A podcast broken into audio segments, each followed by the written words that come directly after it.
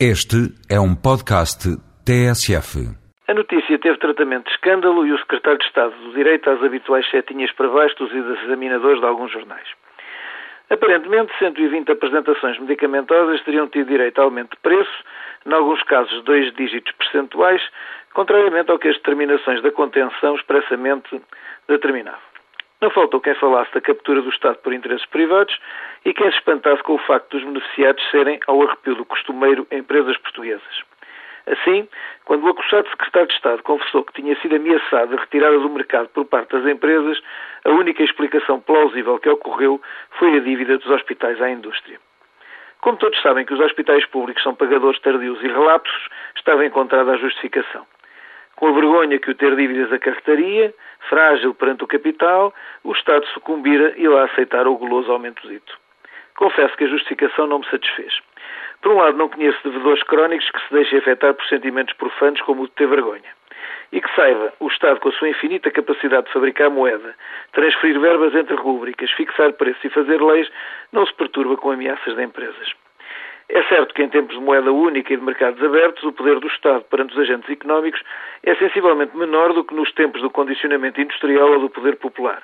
Mas daí a deixar-se impressionar por umas quantas empresas vai uma considerável distância, tanto mais quanto nacionais e dependentes de autorizações e comparticipações. O que em contrapartida me pareceu claro e preocupante nesta história foi o facto bem real das empresas estarem efetivamente disponíveis para retirarem os seus produtos do mercado.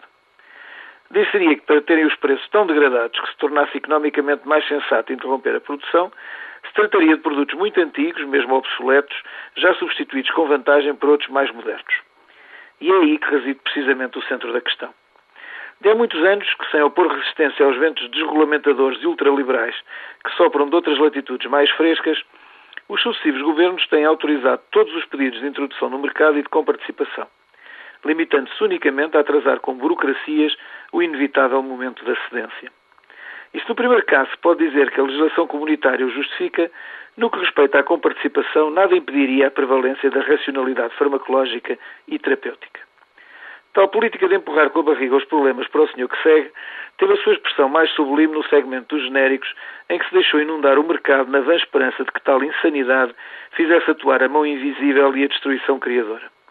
Em vez de tal piedoso desígnio, a mão bem visível do mercado imperfeito faz hoje que se contem por centenas as apresentações de uma mesma molécula, tornando impossível aos médicos todas conhecer e às farmácias todas ter disponíveis na prateleira. Para combater tal descalabro, tem-se utilizado o sistema clássico de substituir um erro por outro ainda maior que faça esquecer o primeiro. Assim nasceu a peregrina ideia dos farmacêuticos substituírem ao balcão o que os médicos receitaram, mandando às urtigas qualquer vigilância de ações secundárias. Neste contexto, talvez as empresas portuguesas tenham prestado com o seu ultimato um bom serviço ao país e o secretário de Estado, ao ceder desta vez, mereça nota positiva.